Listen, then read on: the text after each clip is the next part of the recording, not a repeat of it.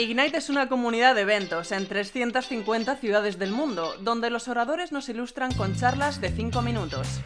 En Madrid llevamos desde 2016 compartiendo ideas, historias y visiones. En este podcast recuperamos las mejores ponencias y profundizamos en esos temas con los oradores.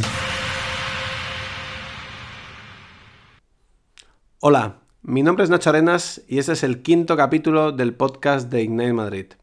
Hoy tenemos con nosotros a una de las oradoras de nuestra quinta edición.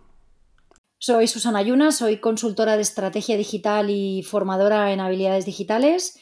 Tengo la suerte de haber podido publicar un libro en 2017 que se llama Los nativos digitales no existen y actualmente mi actividad profesional se desarrolla entre atender a clientes, dar clases y moderar, presentar eventos y dar conferencias.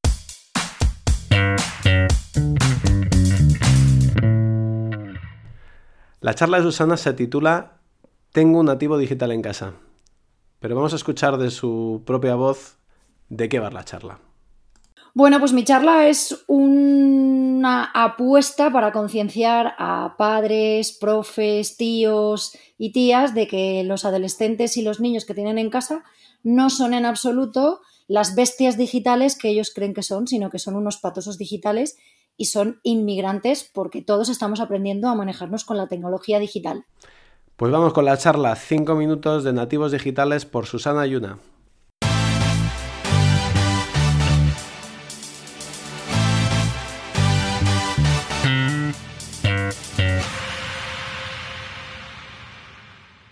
¿Habéis oído hablar del síndrome del impostor?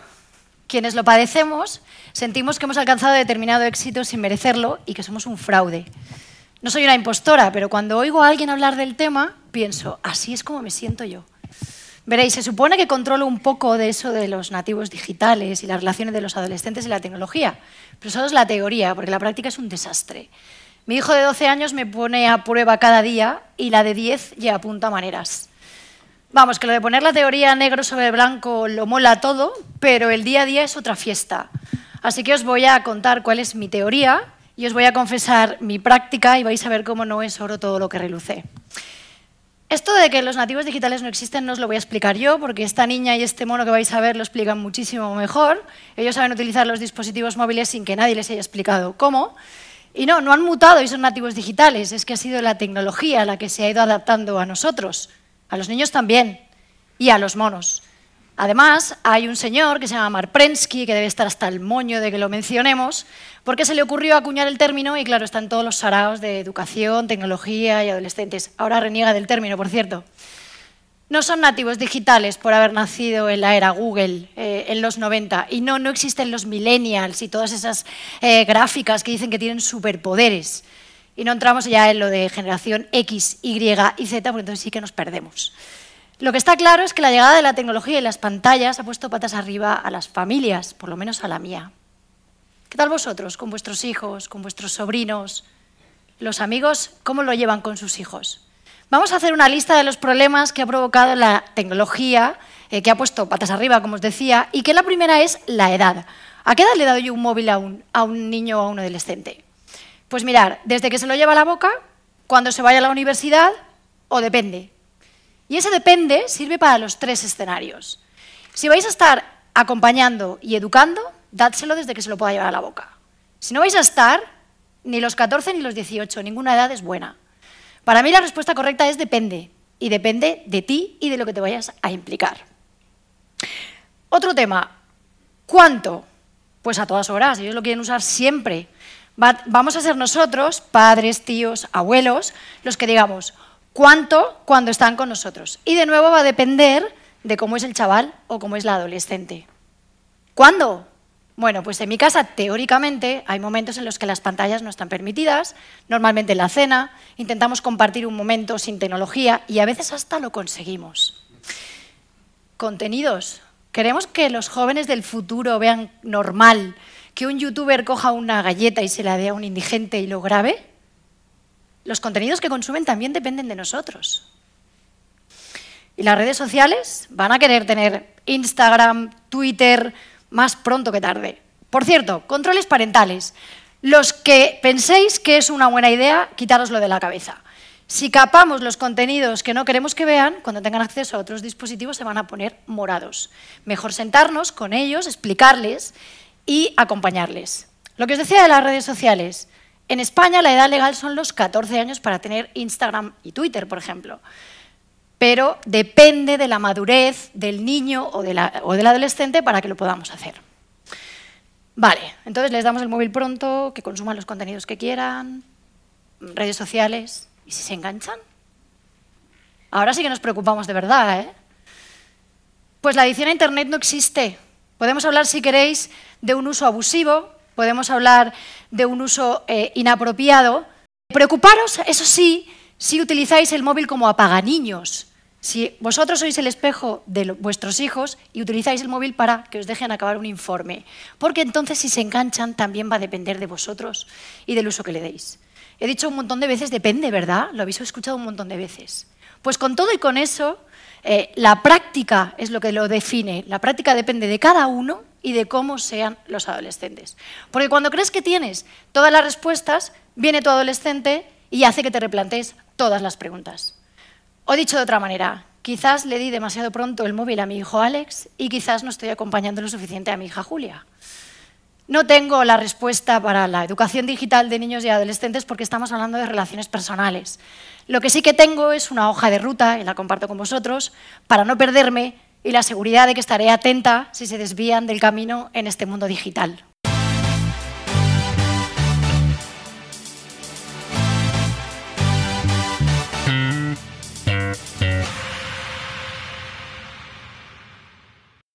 Bueno, Susana, para seguir hablando de nativos digitales, creo que lo primero que hay que hacer es hablar un poco de todo este rollo que hay de dividir a la población en generaciones.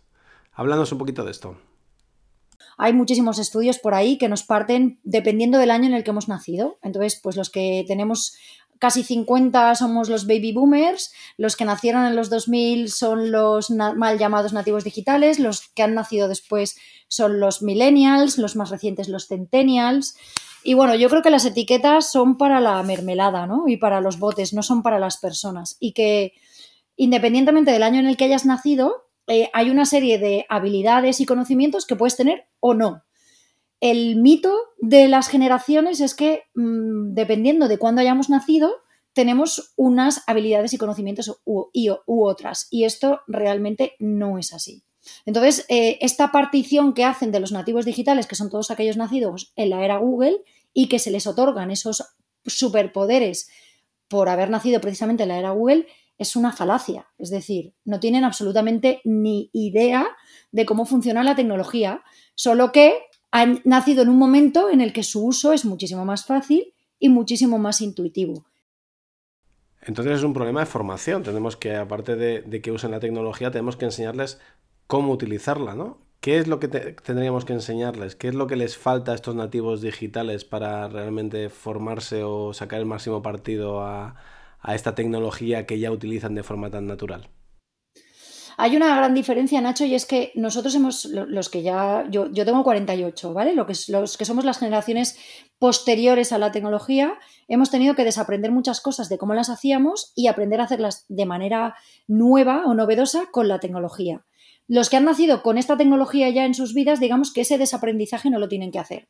Eso les capacita para eh, mecanismos sencillos como encender, apagar, desatascar una impresora, em, saber poner un filtro en Instagram, pero si nos vamos a lo que realmente importa en el manejo de la tecnología, hay carencias muy grandes que tienen eh, ya no solo los adolescentes y los mal llamados nativos digitales, sino cualquier persona que se enfrente a la tecnología.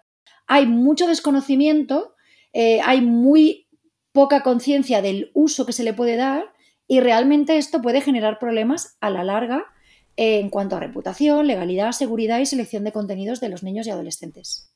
Bueno, entonces vamos a poner algo de solución. ¿Qué hacemos? Eh, ¿Más formación en tecnología para los adolescentes y para los niños?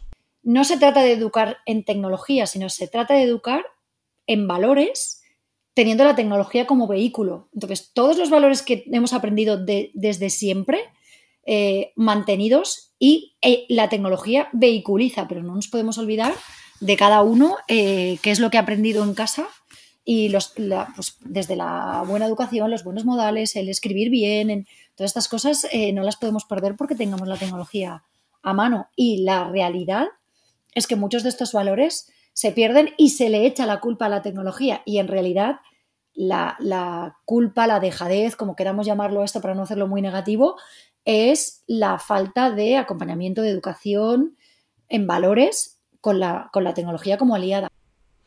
Y en mitad de toda esta vorágine, ahora llegamos, llega 2020 con la pandemia, el coronavirus y, y los niños, bueno, los niños, todo el mundo a casa a trabajar, a estudiar.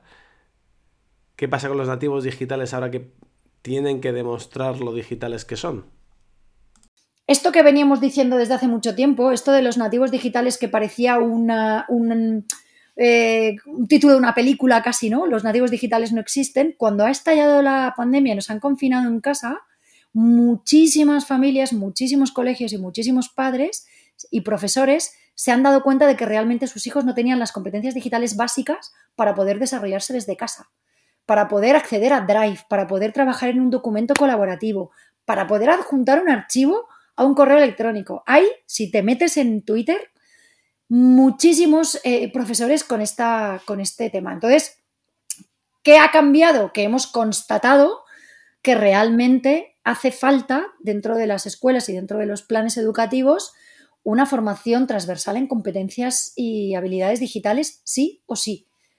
Porque no creo que tengamos que pasar por otra pandemia para que nos demos cuenta de esto, sino que creo que sería muchísimo más eficaz que eh, cómo trabajar en remoto, cómo trabajar de manera colaborativa, cómo mejorar tu comunicación digital, todas estas habilidades que ahora se han visto tan necesarias que se trabajen dentro de los planes educativos.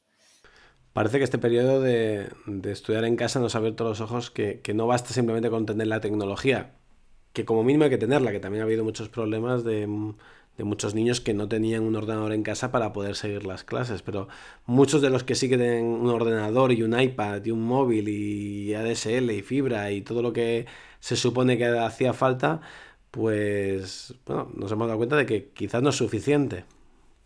Fíjate, yo me atrevería a decir, Nacho, que la brecha se ha hablado mucho de, las dificultades de acceso por el, por el, nivel económico a la tecnología que ha sido tan eh, importante durante los meses de la pandemia, ¿no? Porque quien no estaba conectado tenía además esa carencia, ¿no? Pero yo te diría que se ha visto, se ha evidenciado más, no tanto la brecha social en cuanto al acceso a la tecnología, sino la brecha de conocimiento sobre el uso de la tecnología. Me parece que ha sido más, más grave el, ostras, no saben cómo va esto, aun teniendo los medios, que ¿Cuánta gente hay que no tiene los medios para acceder? Esto ha sido más, residual, aunque hay muchísimos casos, y es verdad que desde muchísimas comunidades autónomas y también desde el Gobierno central se ha intentado facilitar esto, pero lo que no estaba hecho de antes y de base y que sigue siendo un problema dentro de lo que es la gestión educativa es que no tienen las competencias aunque tengan la tecnología.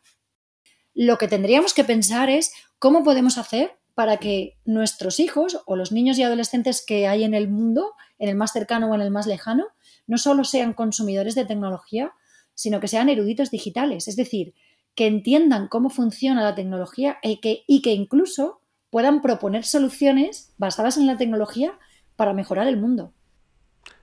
Mejorar el mundo. Vamos a ver si lo conseguimos. ¿Cómo podemos conseguir que nuestros niños, adolescentes, sean estos eruditos digitales de los que hablas? ¿Dónde podemos buscar más información? Ya hemos hablado del libro de Los nativos digitales no existen, pero ¿dónde en Internet? Probablemente muchos de los que están escuchándonos quieren saber más. ¿Dónde pueden buscar más fuentes para seguir profundizando en este tema?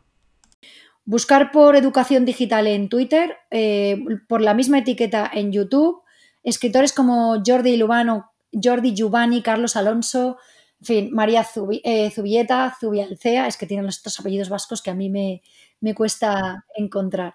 Pero bueno, así a, la cabeza me viene ahora la que más he seguido últimamente, que es Iguomanish, como suena, y creo que es ahora mismo el blog más referente eh, para, para, formarse, sobre todo a nivel de eh, educación digital con adolescentes. ¿Qué debemos hacer? ¿Qué no debemos hacer? ¿Qué debemos permitirles? ¿Qué no? Siempre bajo el criterio, en este caso, de María, eh, María Zavala, pero creo que es un recurso fantástico. Y Womanish se llama. Apuntado queda. Susana, un último mensaje para cerrar esta interesantísima charla por tu parte.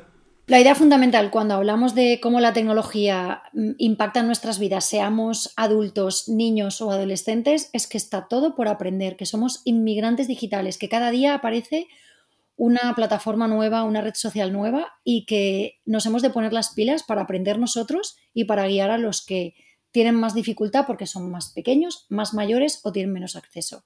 Quedaros con la idea de que todos somos inmigrantes digitales. Pues hasta aquí el episodio de hoy del podcast de Ignite Madrid. Gracias a todos por seguirnos y gracias a ti Susana por estar con nosotros. Gracias a ti Nacho, un abrazo. Si te ha parecido interesante, recuerda seguirnos en Twitter, Facebook e Instagram. Y si quieres proponernos una charla, escríbenos a hablar.ignitemad.es.